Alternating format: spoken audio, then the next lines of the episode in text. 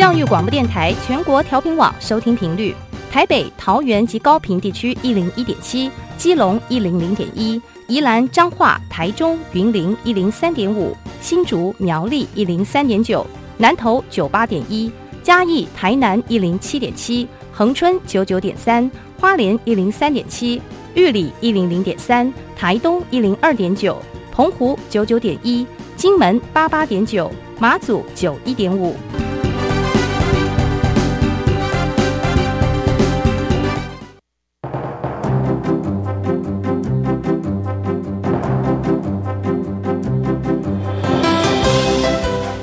的教育要怎么做，才能使孩子面对未来的社会呢？当我们期待孩子改变的同时，也期待教师的教学方法跟着改变，家长的观念也一起改变，一起携手，协力同行。于林校长带您探索自发互动共好的十二年国教新课程，听见台湾教育的改变。欢迎收听《国教协作向前行》。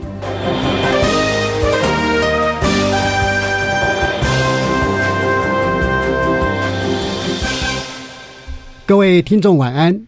现在您所收听的是教育广播电台专为十二年国民基本教育新课程所规划的系列节目。这个节目固定在每星期三晚上六点零五分为您播出。我是节目主持人于林。今天呢，是由桃园市私立成功高级工商职业学校来分享。那么，他要分享的主题呢？是跨领域学习的实施规划。呃，在我介绍两位来宾之前呢，我们先来谈一则教育新闻。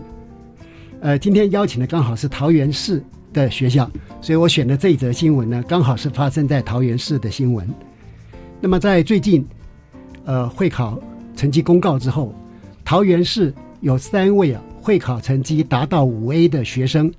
他们都有机会去录取。传统上所谓的第一志愿的高中，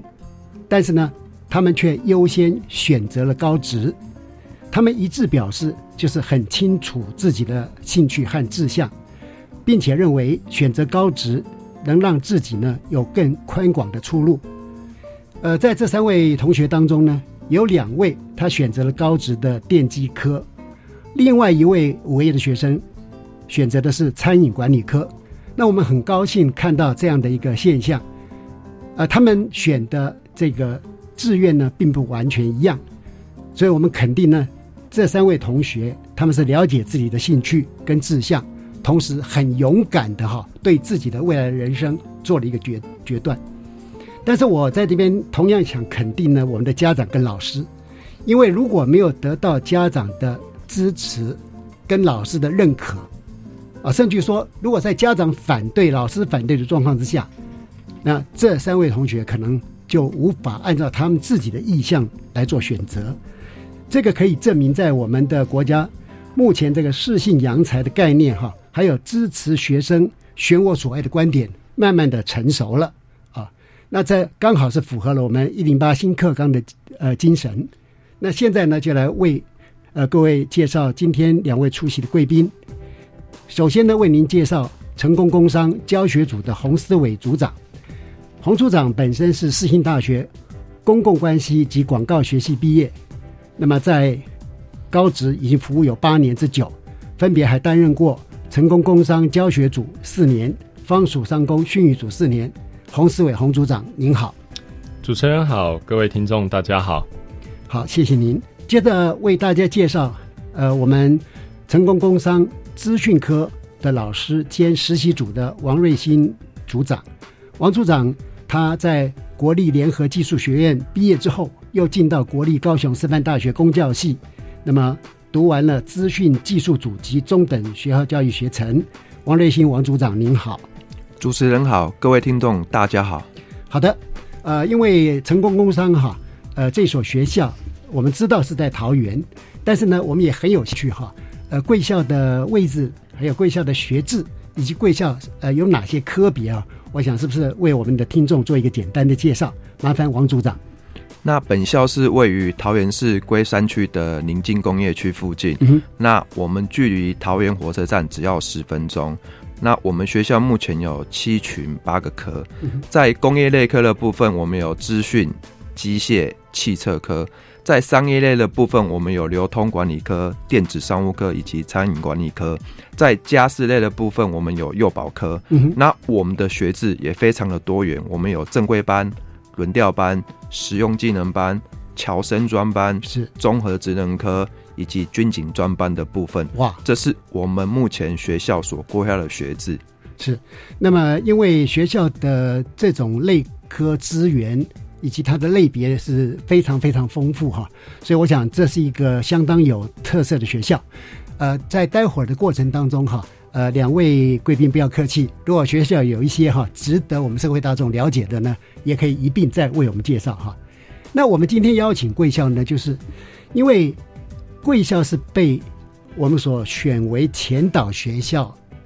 而前导学校里面只有三所私立学校，所以我们就会好奇说，嗯，贵校是有怎样特殊的原因、特殊的条件哈，会获选为私立学校里边的前导学校？呃，是不是请洪思伟组长您说明一下？好，没问题。其实，在十二年国教啊技术型暨综合型新课纲的这个前导学校工作小组，它在一百零五年度的时候，在年底的一零五年度年底的时候，就针对全国来挑选出二十九所不同类型的综合高中跟哇职业学校。二。十九所。对，那第一期的部分是二十九所，是。那其实，在后来第二期的部分又加入了三十所，所以目前全国是。总共是五十九所技术型暨综合型的高呃高职是参加了这个前导学校的计划。那本校很荣幸啊，可以获选为其中的一所。那其实，在学校的规模上面，我们学校学制虽然很多元，非常的多种学制，但是其实桃园地区还有很多更大型的私立高职是。那桃园地区也只有一所私立私立学校获选，就是我们。那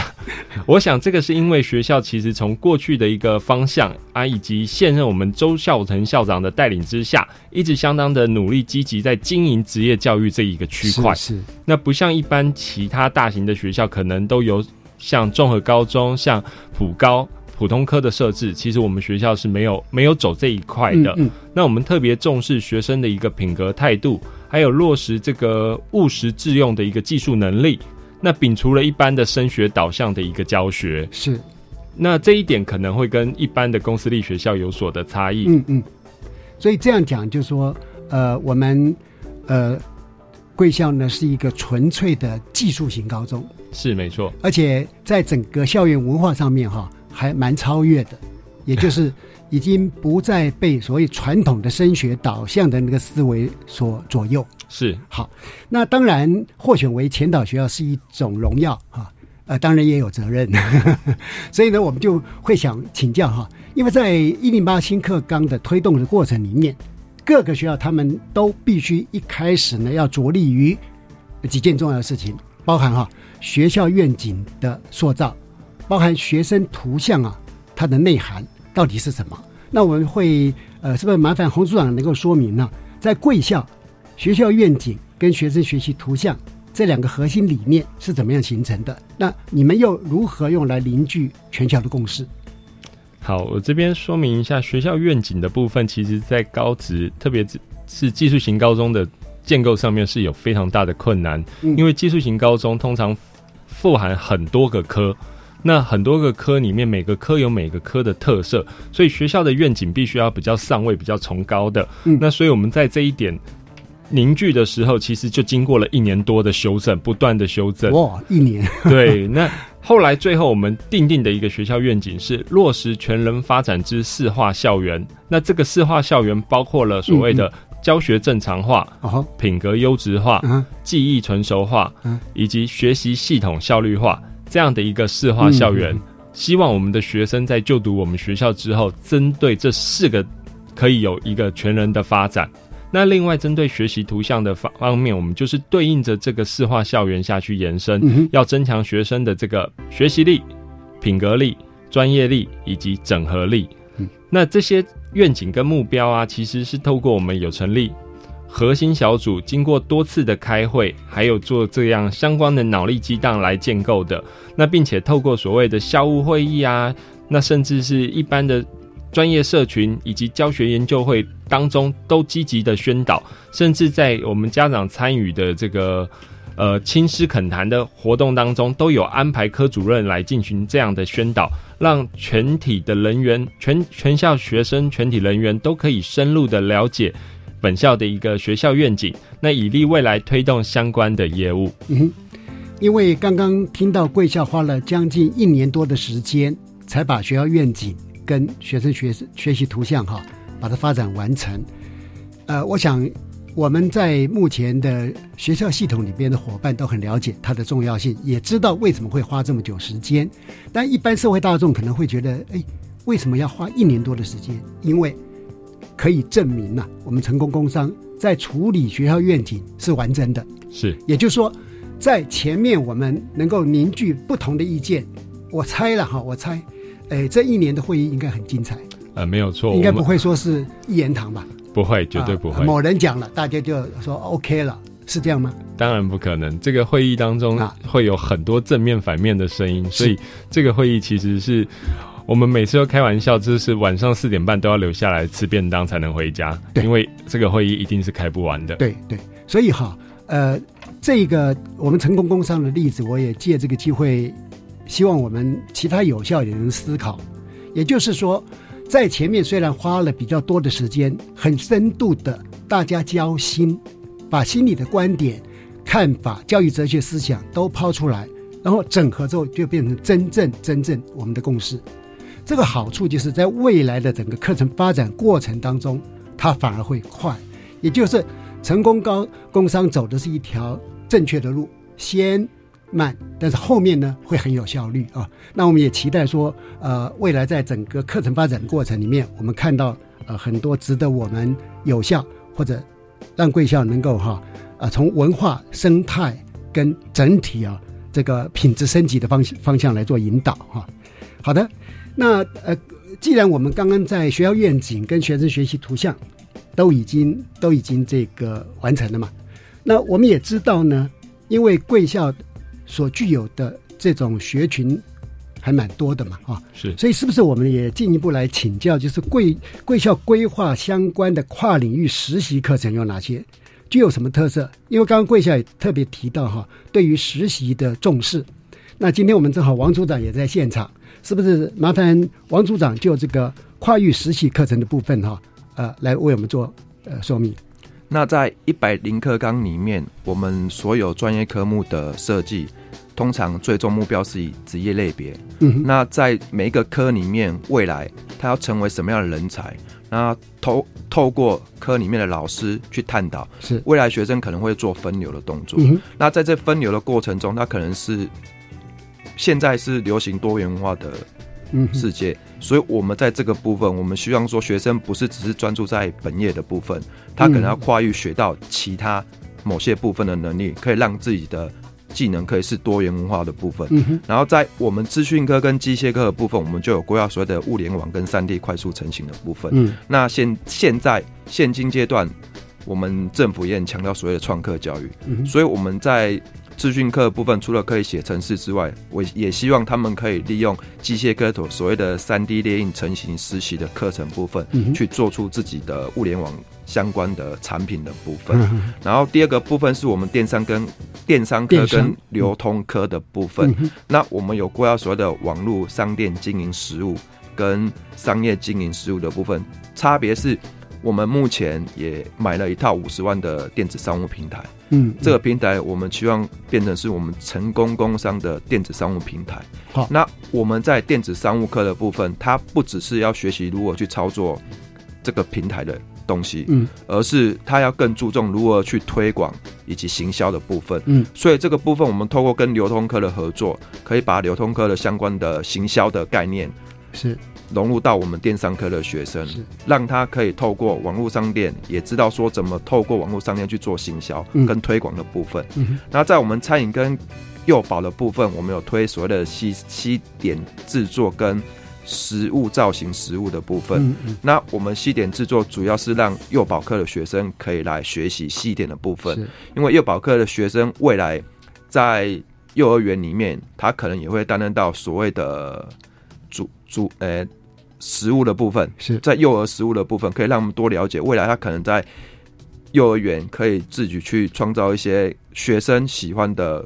幼儿园的食物的是是部分。然后在餐饮科的部分，我们希望开设幼保科的时尚造型的部分，嗯那希望可以让餐饮科的学生可以集思广益，在他们的餐厅里面，他们可以自己设计所谓的餐服以及餐厅的造型摆设。嗯那像现在所谓的亲子餐厅，其实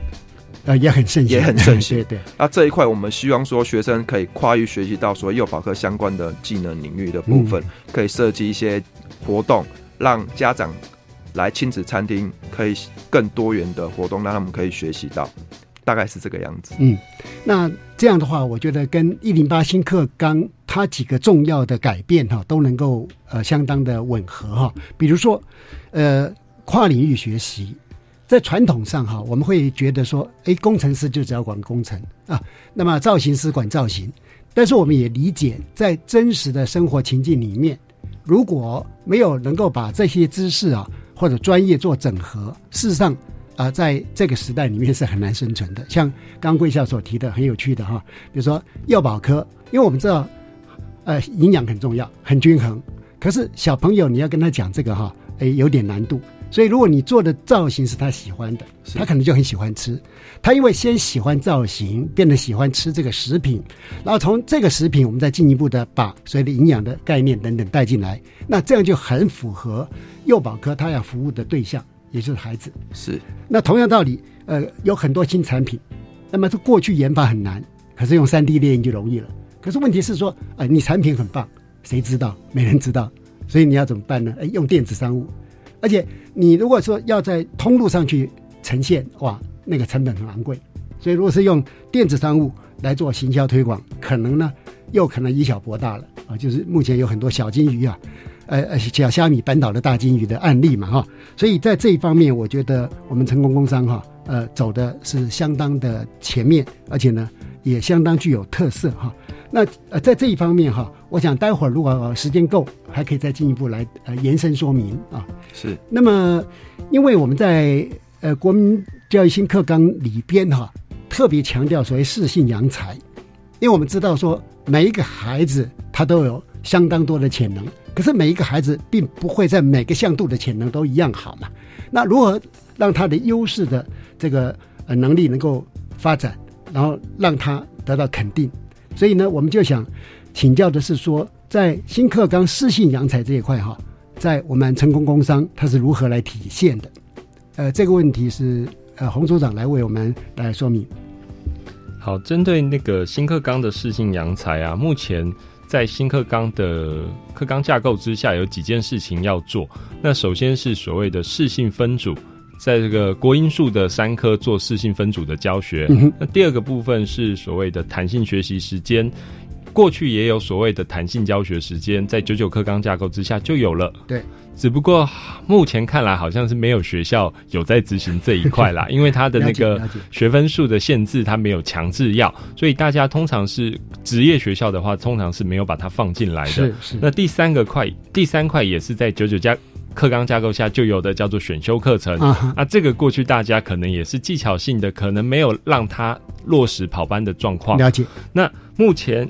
一零八课纲，也就是十二年国教新课纲的上路之后，这些东西都将改变。那这些东西在我们接任前导学校之后，其实本校这三件事情都有落实在做了。是那另外还有值得一提的，就是关于跨域课程的这个部分，嗯就是刚刚瑞星组长、王组长分享的这一块。那其实这个一直以来都是我们的学校特色，在各项的教育部补助的一个竞争型计划当中，也是我们学校的一个特色亮点。嗯那例如，我们先前有请幼保科规划了一个儿童剧场来当做一个课程的主轴，嗯，那请餐馆科的是这个学生。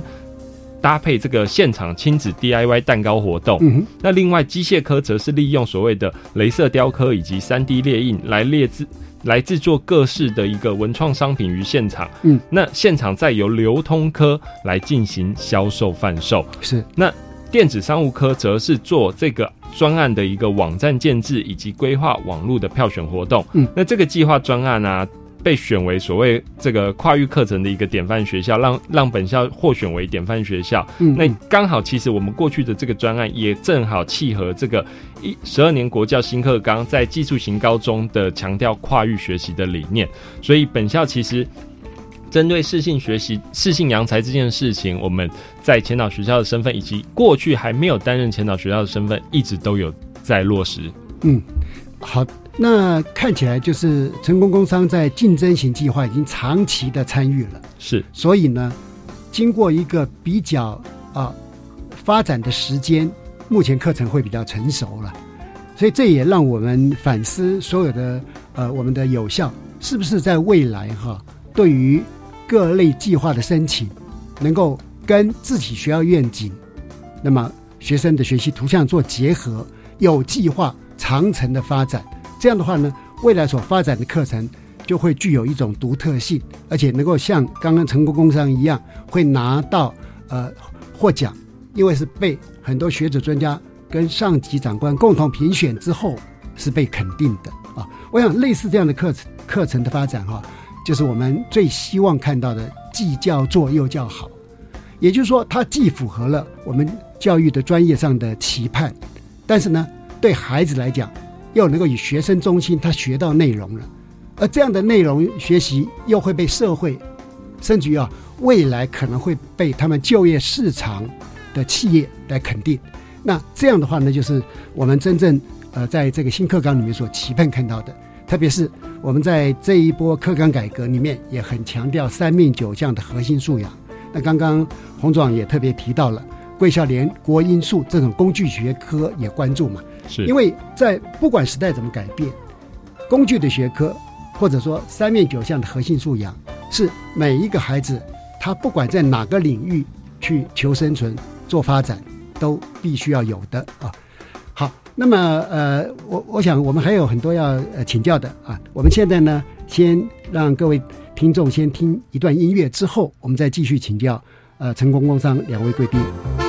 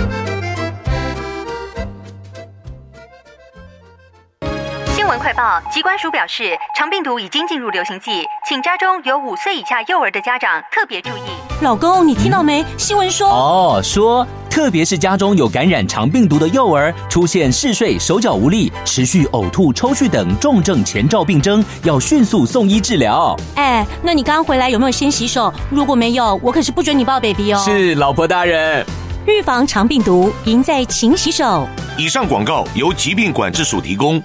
考你三题，嗯，你知道十二年国教新课纲从什么时候实施吗？一百零八学年度。那之前要做什么呢？要做的事可多了，例如一百零七学年度加强落实高中规划，开设多元选修课程，鼓励教师积极参与培训，精进专业知识啊。新课纲重视哪些精神理念？当然是自发、互动、共好及终身学习。好优秀哦！以上广告是由教育部提供。我是陈淑丽，我是苗可丽，我是林佳丽。至善越南平童助学计划二十年来已经帮助了七千个孩子上学读书，但是越南中部还有成千上万的平童，家庭月收入不到二十美元，上学之路仍旧遥远。请您和我们一起加入认养行列，每天二十元，每月六百元，帮助中越孩子圆一个上学梦。爱心捐款专线零二二三八八九一一八二三八八九一一八。大家好，我们是台湾弦乐团，我们都在教育广播电台。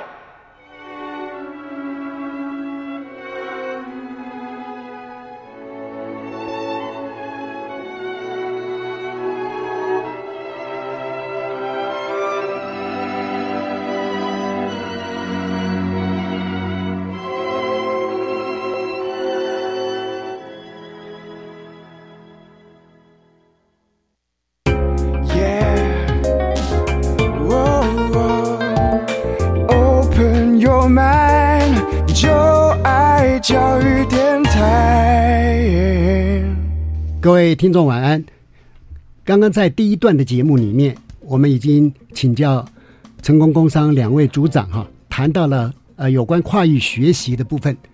呃，现在呢，我们想继续请益哈，就是在刚刚的例子里面谈到了很多专案性的活动嘛。那但是在新课纲里面，我们会希望它纳为正式课程。所以，一旦他进入正式课程之后，我们要来如何落实所谓的跨域学习？呃，请洪组长呃继续来为我们说明。好，那针对这个问题啦，其实以我们学校来说，我们在弹性学习这一块，我们有开设所谓的微课程，那它是不采计学分的。那我们的微课程安排是每个礼拜上课一节。那他上的课是什么呢？他其实除了共同科的有有一些。这个多元学习的微课程以外，我们专业科也开了所谓的微课程。那这样的课程就是等于是，呃，你餐馆科的同学，你可以学到我们学校另外六个科的一个核心的课程。是是，它可能是一个实做的比较初阶的，但是如果你未来有兴趣，你可以从往这个方向去做发展，等于是有一点试探性的一个课程设计。那在他未来高三。的一个专题实作课程当中，期盼他可以激发不一样的一个火花。嗯，那除了多元弹性学习以外，我们在多元选修的这个方式，也有做所谓的跨群跨科领域的一个选修模组，让同学去做选填。那以餐馆科为例，那其实这个科的学生，其实在毕业以后，有一部分希望成为所谓的呃网络卖家，嗯，他希望走所谓的云端商务行销的一个规划。可是，在原来的课程里面呢，它只有一门计算机概论，可以让学生学到所谓网络的一些基础概念，这样比较单薄了。对，那餐馆科的孩子其实看了现在很多这个网络行销的东西，很多都是在卖食品、卖卖这些相关的。那其实他们也希望。多一点的课程在这个里面，所以我们在规划校定课程必修的部分，就有所谓电子商务科的一个师资设备来这边开设网页制作实物，以及商网络商店设计，甚至是网络商店经营管理等等的相关课程，让学生未来毕业之后能够真正具备这个微型的一个网络创业的能力。嗯嗯，那这是我们在针对这个课程如何融入到正式的课程的部分的说明。是，那么这样听起来的话呢，我们在呃，不管孩子他目前是在哪一个类科，可他都有机会学到学校里面其他类科所提供的核心的一些知识概念。是，那虽然说那个部分是比较初阶的啦，是，可是因为他提供我们学校提供的孩子有这个机会去学习，那很可能他未来会在这里面找到一些切入的点，而且也使得孩子的胸襟视野哈会更不相同。而不像我们早期是哪个类科，他可能只狭隘的在这个类科里面做思考，那当然对整个生涯发展来讲就会受到呃相当多的限制哈，呃，因为我们都知道说高职哈，它是升学跟就业二者要兼顾嘛，所以在这一点来讲哈，呃，刚刚我们讲到很多跨域课程的一些培养，那么一些很具有特色课程的发展，让孩子在高职阶段有所学习。那我们就想进一步来了解说，贵校呢是要如何强化产业需求跟课程方面的连接？呃，这个实习实习辅导处的我们王组长在这边啊，是不是就这一块呃来谈一下贵校是如何处理的？那首先在业界需求跟课程连接的部分，嗯，其实，在学生时代的时候，很多业界可能觉得说，学生读完了寄子学校。可是，当他到公司里面去，他可能要花，也是花很多的时间，是他才可以培养成一个独立的工程师的部分。所以这个部分呢，我们学校因为是位在龟山工业区附近，那我们学校的建教室轮调班的部分，算是北部前三大的部分。哇！所以这个部分，我我们在。在学生所学习的东西跟厂家之间，其实我们连接性蛮强的。嗯嗯。当厂家来我们我们学校的时候，例如我们邀请业界专家来我们学校，我们在规划课程的部分，他也会给我们意见。嗯嗯。我们学生送到他们公公公司跟产产业的部分，他会就会给我们意见说，当学生送来，他应该先具备什么样的先备知识。嗯。那这个部分也是我们。轮调班所想要强调的就是学以致用的部分，所以在课程的部分，我们都会邀业界专家一起来规划。在他出场的时候，我们应该先训练他什么样的技能，然后在课程规划里面更精进一步的。未来他可能在我们学校读完了之后，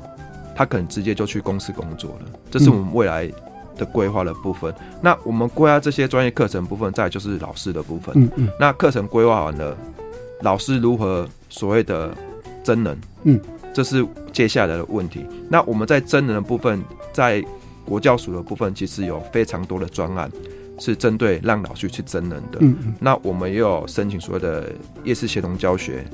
透过邀请夜师来跟我们学校共同协同教学的部分，让老师可以在夜市身上学到更多的技能的部分。那我们也很鼓励老师去参加所谓的教师复工民营。学一点业界的相关的知识，真人的部分，对，针对我们所设计出来课程，再去搭配教师傅公民所开出的课程，嗯，match 到，然后让他可以去学习更多相关的知识的部分。那除了这两个部分呢，我们学校也一直都在办所谓的真人的部分。那根据每一个科水规划出来的课程、实习课程的部分，让老师可以针对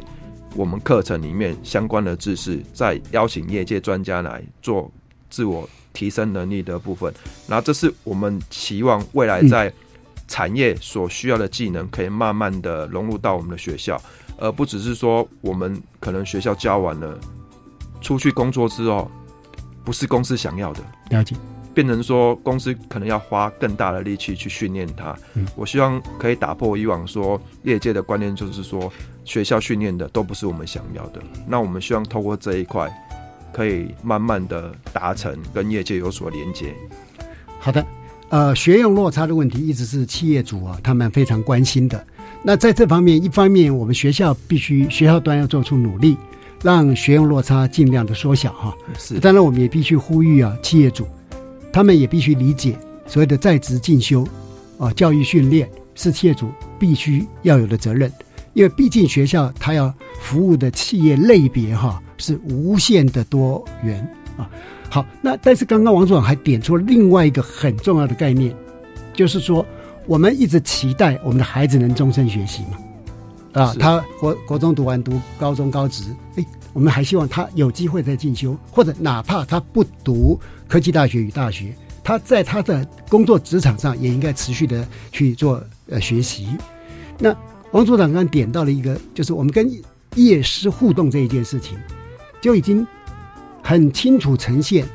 今天即使是我们老师，我们教育人员也一样要终身学习。为什么？因为我们在当年所受的这些教育与训练，跟孩子所面对的一个真实情境的差距也是很大的。那当老师愿意为了自己的教学的能力的增长，为了孩子未来的成就发展，我们去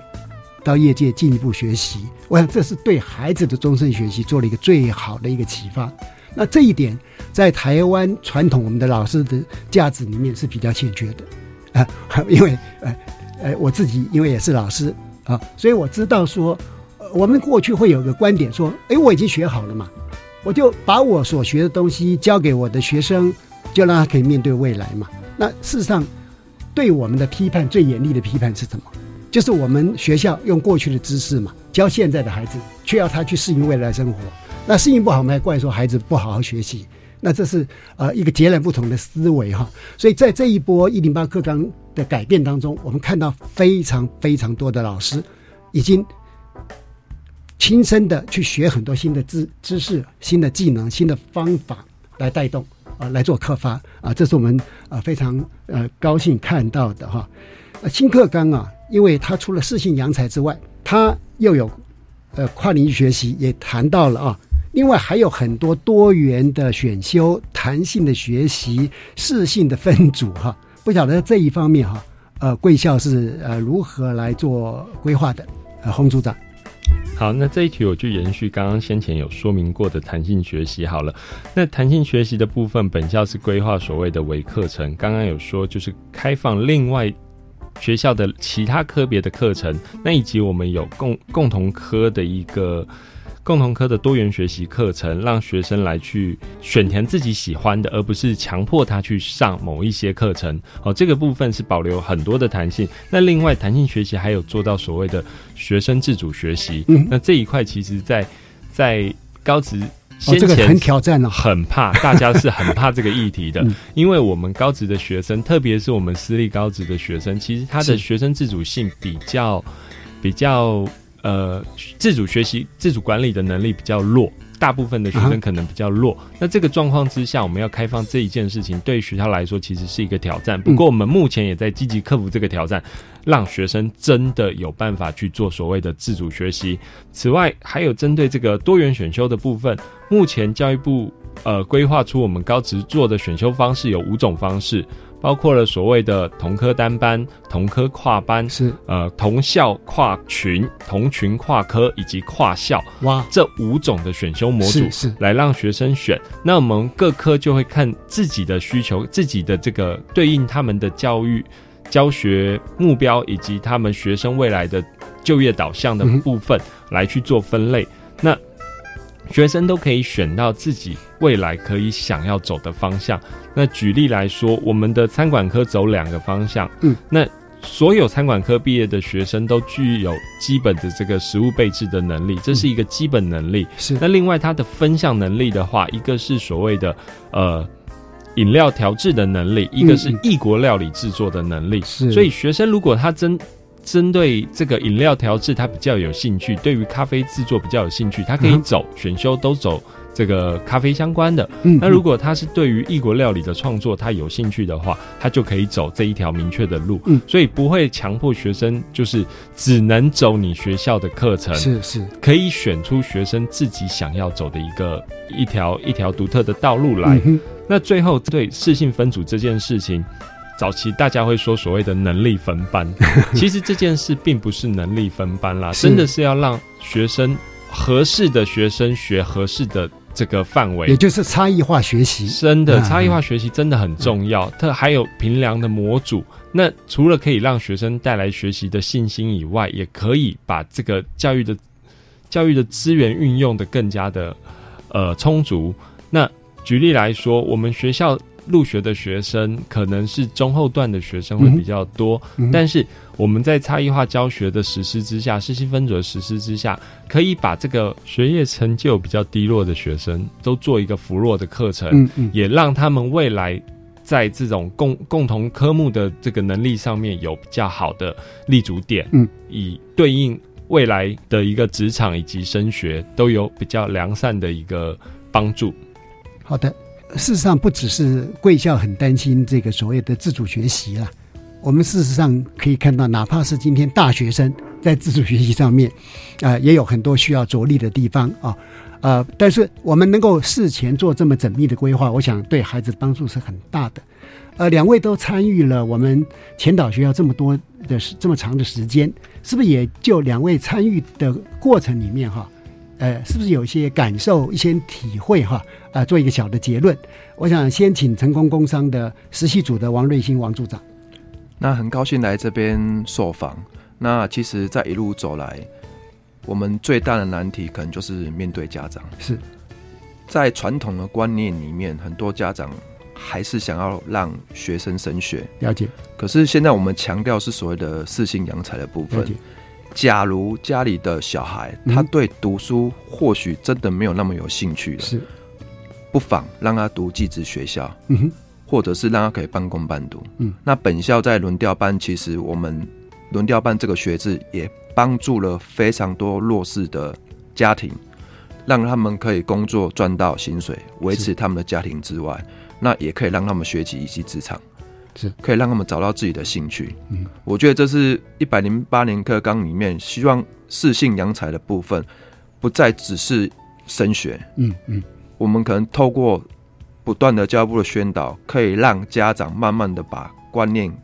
转变一下，好，让学生可以找到他自己的兴趣，他才会想要去做。是的，所以呃，听到我们呃王组长语重心长的呼吁啊，我想是一般社会大众哈，呃，也可以就这个方向去思考，产生一些共鸣啊。呃，接着请成功工商教学组洪思伟洪组长啊、你也做一个小的结论。好，没问题。呃，福音刚刚王组长讲的，我们今年就有一个毕业生，他在过去来就读我们学校的时候，其实他也是一个，他他的成绩是可以上上所谓公立前三志愿高中的一个学生，但是他放弃了那个资格，跑来就读成功工商的一个轮调式建教合作班。那三年之后，他毕业之后，他的成绩依然是名列前茅，依然是我们学校繁星计划的一个代表人物。嗯，不过他大学的入学依然。他选择了所谓的建教合作相关的，他去读了产学专班。嗯嗯对他放弃他的繁星资格，依然走这条路，所以这个孩子对他自己的形象是很明确的。对，那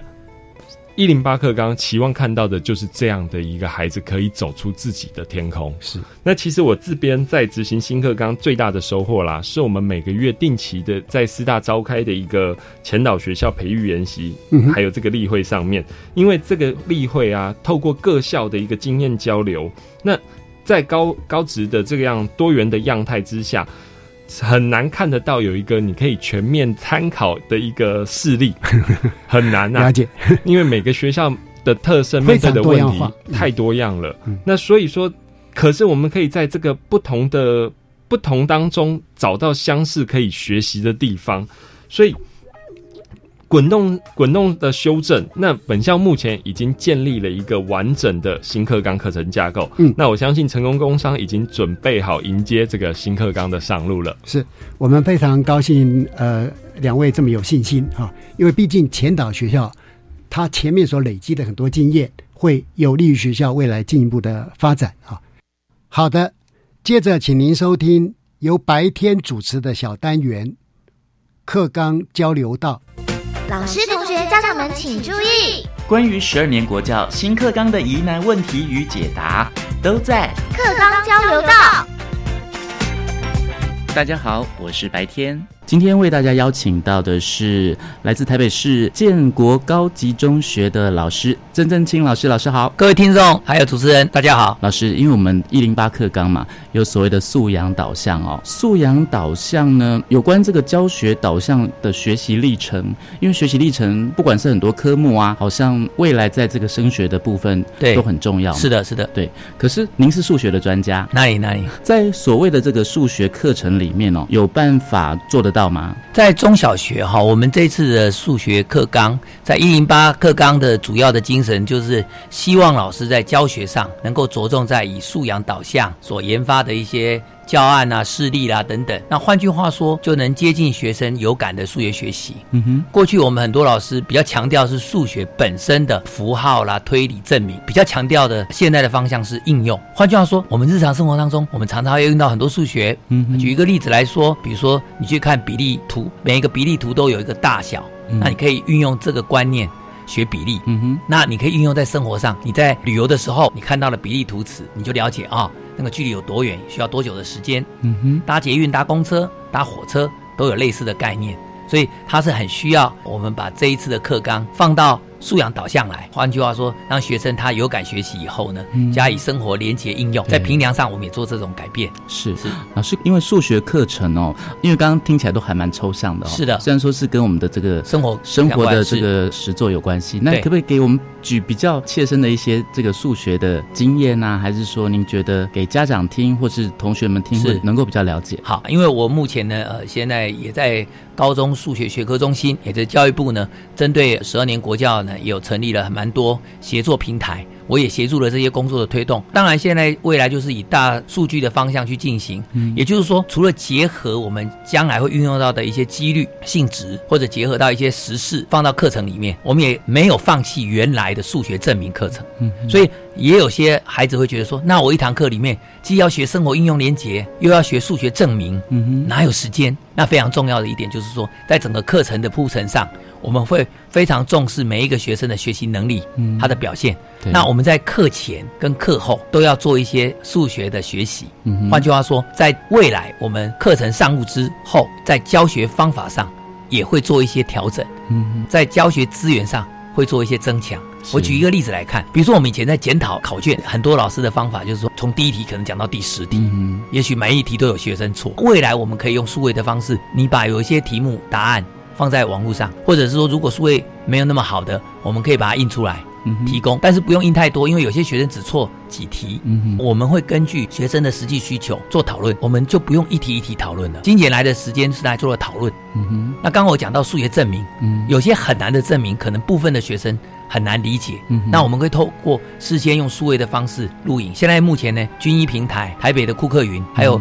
国家教研究院的爱学网，都有非常多的影片，我们有委请了很多专家。学者去做这件事情，那有些学生如果他资质很不错，未来可能会朝向数理方向发展。我们鼓励课前，我们给他一些学习能力比较好的学生一些学习资源。是好，当然课后我们要对一些学习能力不足的学生做一些加强。好，所以这个件事情对每一堂课来讲都很需要。那我们每一个。周大概目前呢课纲是预定是四个小时，嗯哼，所以很多老师会说，哎，我的课呢很紧，我哪有时间做对话讨论？怎么会有素养导向的教学生活案例呢？那我特别提到是说，我们必须要善用每一堂课，我们大概善用个十分钟到二十分钟的课前或课后，对能力比较好的给他学习资源，对对能力比较不足的给他学习补强。那我相信，只要举手之劳，就可以协助一些学生做课程的学习能力的提升。那老师要做一点教学方法的改变。我们把一些课程的内涵精简以后呢，可以提供学生多一点探索，嗯，这样就会深入到每一个孩子，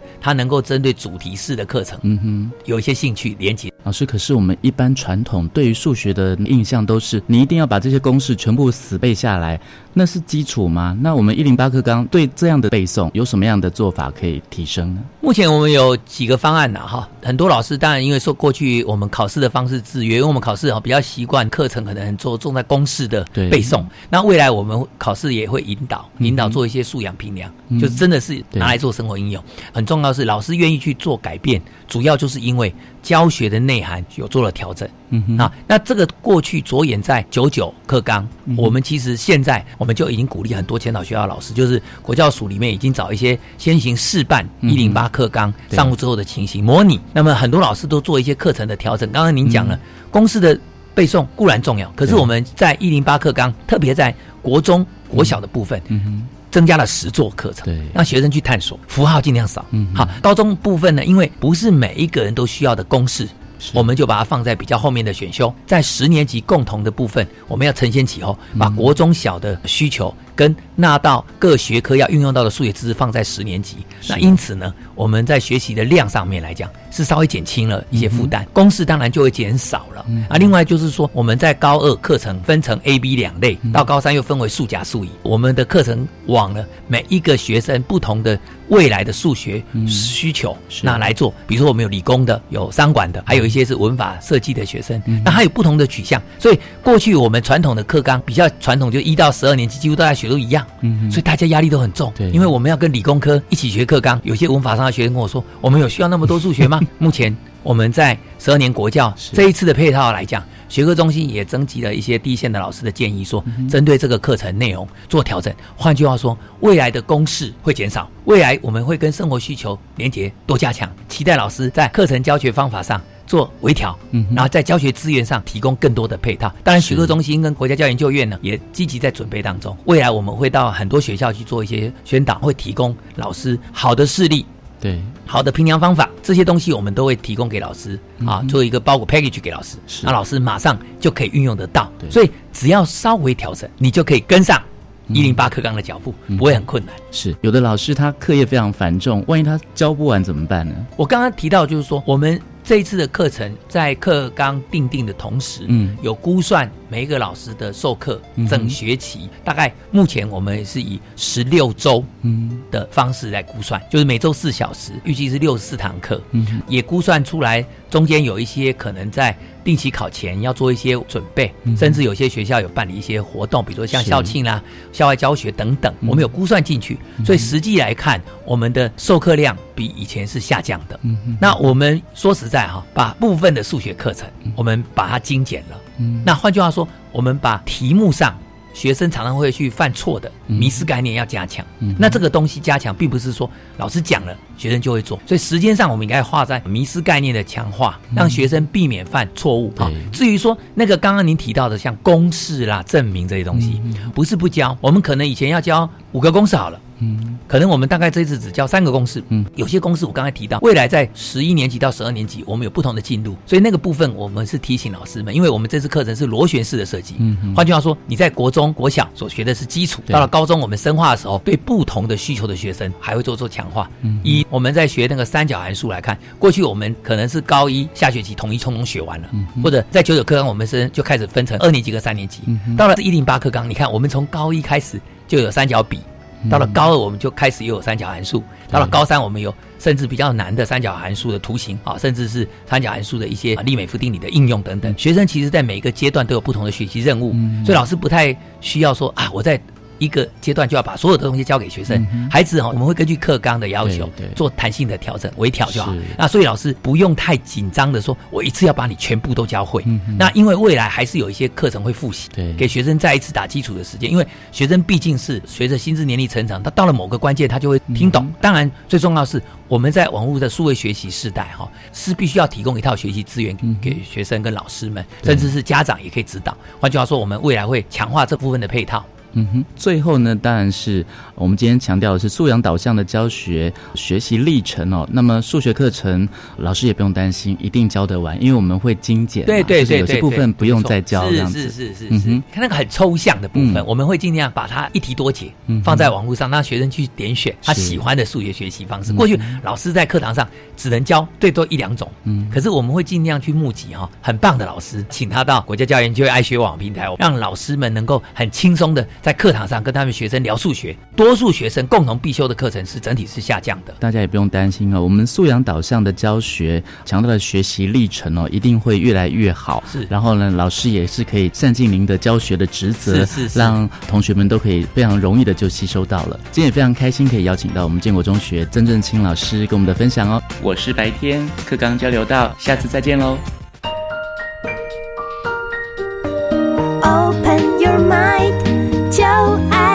教育电台，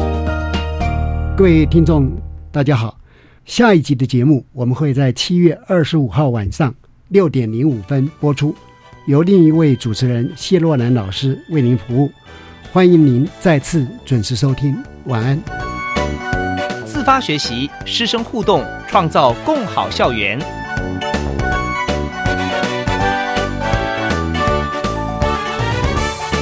国教协作向前行节目由教育部提供。